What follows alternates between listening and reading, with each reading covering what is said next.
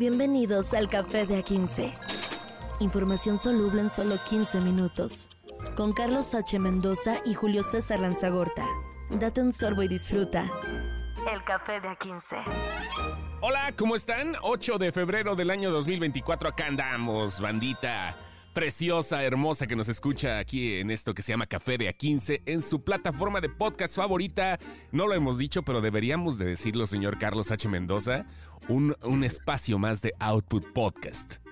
Ah, es correcto, sí, aquí nos dedicamos a hacer, hacer eh, mole, vestimos niños dioses y hacemos podcast, hacemos 25 podcasts, más o menos. Más o menos, más los que se suman, más los que de repente se van y regresan. Bueno, así es este asunto. Pero bueno, hasta comenzarle, señor, la nota de, de, ahorita. Bueno, pues aquí está.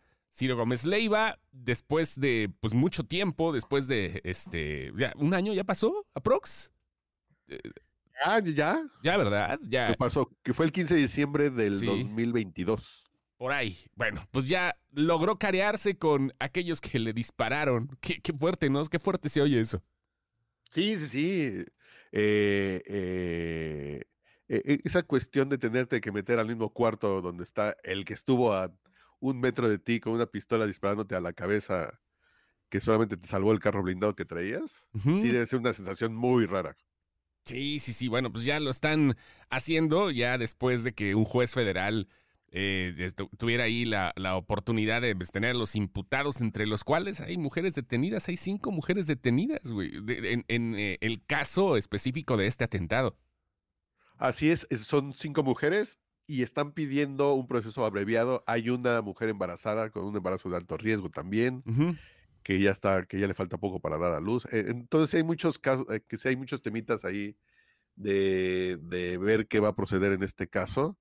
Pero ayer ya estuvo en el mismo cuarto, está diciendo Ciro que estuvieron a seis metros, que ya sacaron cuentas y que estuvieron como a seis metros de distancia viéndose de frente, el que intentó, el que intentó dispararle, el que es el que intentó matarlo, y dicen que, que dice eh, Saskia Niña de Rivera, que es una, Niño de Rivera, que es un que es un activista para el tema de, de, los prisioneros. la cárcel. Claro, claro, sí. Dice que este cuate, el Bart, es de las personas más siniestras que ha visto en su vida. A la madre. y lo dice Saskia, que se ha juntado, que, que ha entrevistado a Calaña. Sí, claro. Que, ha entrevistado a Calañita pesada, güey. O sea, uh. Sí, que dice que haber estado cerca de ese, que sí está rudo. Y lo que ponen en, en ex, en ex Twitter es es que sí, lo que hacen muchas veces las víctimas cuando tienen este tipo de audiencias es heroico. Y sí, yo, que yo no me puedo imaginar estar con enfrente de alguien que te disparó seis veces con gas de darle a tu cabeza y tener que estar en un cuarto eh, donde están todos arreglándose de cómo va a ser el proceso. Y en este caso se aplazó la, eh, la audiencia. ¿Sabes qué me pongo a pensar? ¿Cuántas veces en nuestra vida no nos hemos cruzado sin saberlo y hemos entablado algún tipo de relación, no necesariamente amistosa, con un asesino? Con un, hijo, con un hijo de la chingada. Sí, no, no, no, con la neta. O sea, dije, ya al momento de hablar, decir asesino, pues quiere decir que ya traspasó la barrera de la humanidad, ¿no? Pero pero ¿cuántas veces te, imaginas, güey, que de repente pues, ya este, te enteres, ¿no? Oye, detuvieron a este güey, no mames, ¿qué hizo? Mató a siete. Ah, chinga tu va. Ah, imagínate. sí, no, no, no, imagínate. Sí, sí, sí, claro.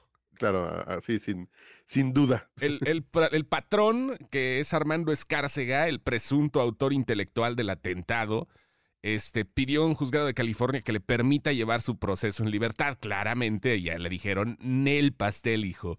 Ya solicitaron en México también la orden de extradición en contra de este güey que, este, eh, por un delito que no es crimen en grado de tentativa, el, gobierno de Estados Unidos identificó al patrón como jefe de una célula criminal, ¿ya?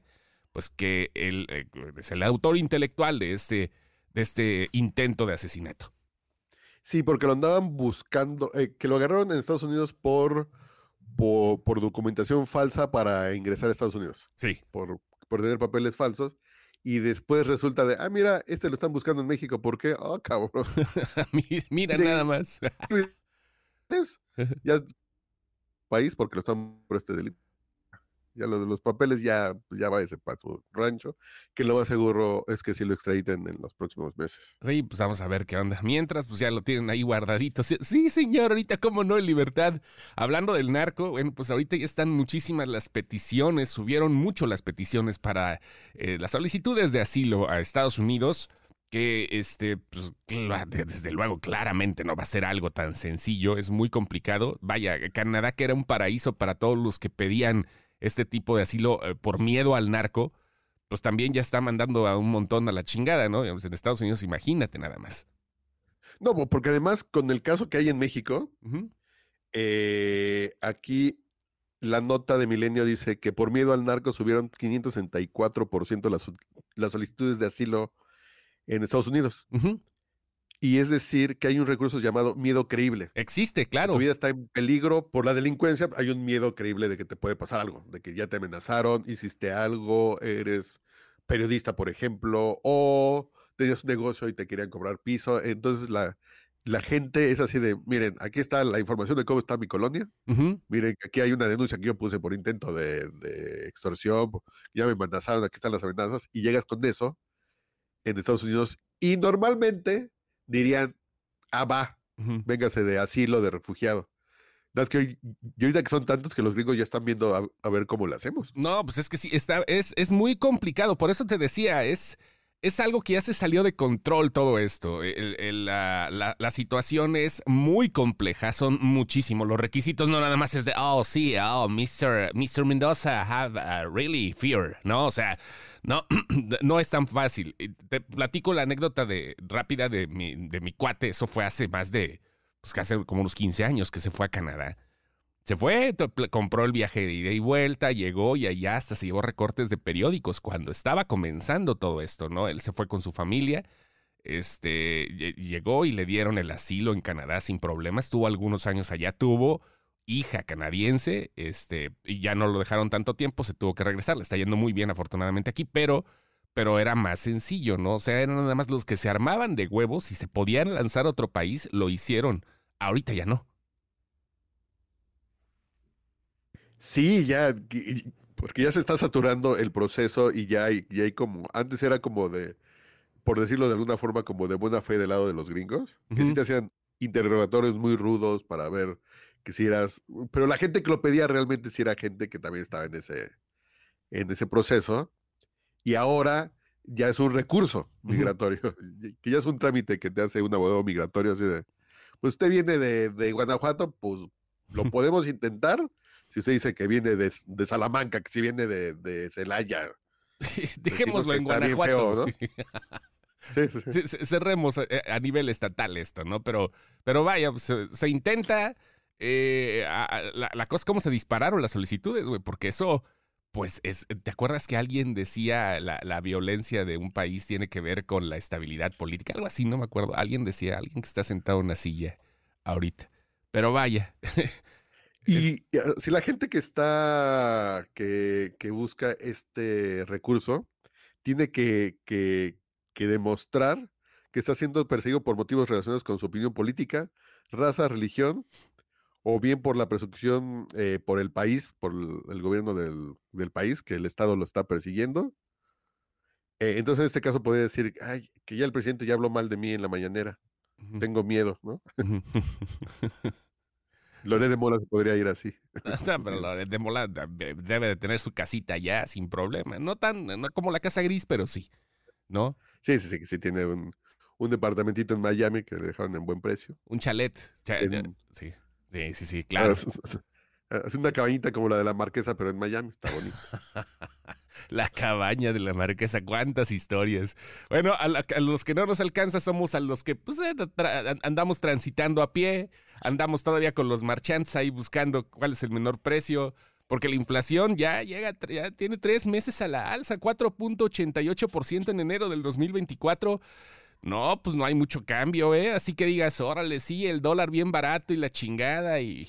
no, güey, no, no, no. Sí ¿Cómo decía la canción? Ajá. Y los precios para arriba. Eh, Así, y, los salarios abajo, ¿no? Los salarios abajo y, y los precios para arriba.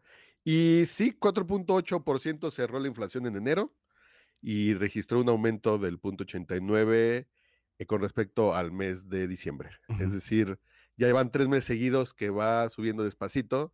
Ya no estamos en el 8%, en el 9% que se llegó hace un par de años, pero estamos pegándole casi al 5. Sí, estamos pegándole al 5. Sí, y aparte... Que nos, echamos años de, de una inflación anualizada de del 3, del 4%. Aparte de eso es continuo, es la situación, ¿no? O sea que sí, es como, eh, ahí te va otra vez, ahí te va leve, leve, leve. Es, es algo que pues, ya se había visto, es algo más o menos normal. Esto es información del INEGI, datos oficiales. Aquí sí no hay que existen otros, no, no, no. Ahí está lo que el INEGI informa, y no le queda más que pues, aceptar, ¿no? el, hubo este, aumento, sobre todo en el jitomate, güey, el jitomate, no manches, así de repente, ay, güey, qué pedo, ¿y cómo me voy a hacer mi, mi, salsa, no? Mi ensalada, el jitomate es básico para toda la, en la mexicana, sí. Y en diciembre siempre aumenta, por, el bacalao y todos los guisos, y, llegó en enero a estar 52%, que fue el alza que llegó a estar a, 80 eh, pesos, que ahorita ya se está volviendo a acomodar. Estaba 100 el kilo, güey. Estaba 100 el kilo en algunos lados, güey. Dices, qué pedo. Sí, en Monterrey. Yo ya como el señor de la casa, eh, que, se encarga de, de, cocinar, pues sí, a mí me tocó comprar a 80 el kilo y dices, oh, ¿qué hubo, Sí, ¿Qué pasó? oiga, ¿qué pasó? De los jitomates de, de, qué son, ¿no? Típica, aquí la frase del mexicano, ¿qué vuelan o qué? ¿No? Se cocinan solos. ¿Qué onda? Pero, la papaya y la zanahoria que sí tuvieron disminuciones de precio en el mes de enero. Ah, sí, pues para, para el desestreñimiento. siempre que la papaya esté barata, siempre es un placer. es un placer, cómo no, con mucho gusto. bueno, hablando de, fíjate, hablando de fruta bomba. Hablando de papaya. hablando de frutas bombas. Así le dicen en Cuba, la fruta bomba, ¿no? Este... Ay, Dios, ¿por qué ligamos así, güey? Pinches, pinches arrapastrosos, güey. Hablando de Alex Marín, al que muchos apodan el jefe, que es en sus redes sociales dice que es cantante y productor, ¿no? O sea, y actor. Está bien, güey. no te cambies. a ver, espérame, se está cortando, se está cortando, se está cortando tu, tu intervención. A ver, otra vez, ¿qué decías?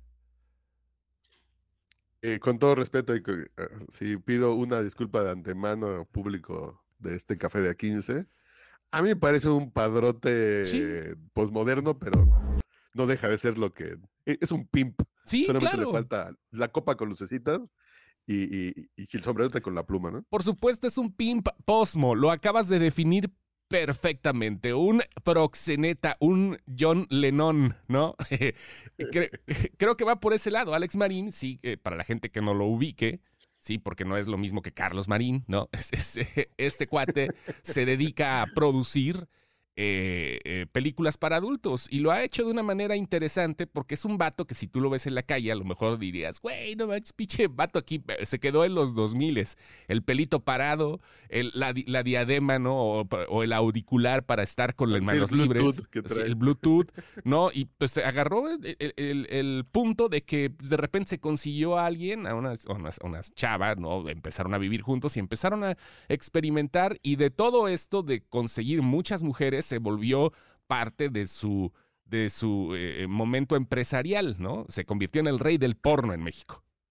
Sí, sí, sí. Al final de cuentas sí se volvió el rey del porno en México y básicamente su negocio son los videos y las presentaciones en público, presentaciones personales de estas chavas que estaba casado con tres, ¿no? Con tres, no, con una nada más. Estaba casado con una, pero tenía sus novias. O sea, era poliamor y con una de sus novias tenía una hija. O sea, ah, sí, pero no, con la esposa, tenía la hija con una de sus novias. Y este, y, pues ahora sí ya se están divorciando. no sé, y él dijo que bueno, pues pero que de cambiar. pero en el video se despide de las tres, ¿no? Sí, se despide de las tres. Yo creo que tiene mucho que ver con que pues, está, se está divorciando de las tres prácticamente, ¿no? o sea, como que está dejando su poliamor a un lado no sé qué complicado es, ¿no? O sea, a lo mejor lo vemos así como, como con matices, ¿no? Como un caleidoscopio. Si te vas a divorciar de una, entonces te divorcias de las tres porque eso formó parte de tu vida.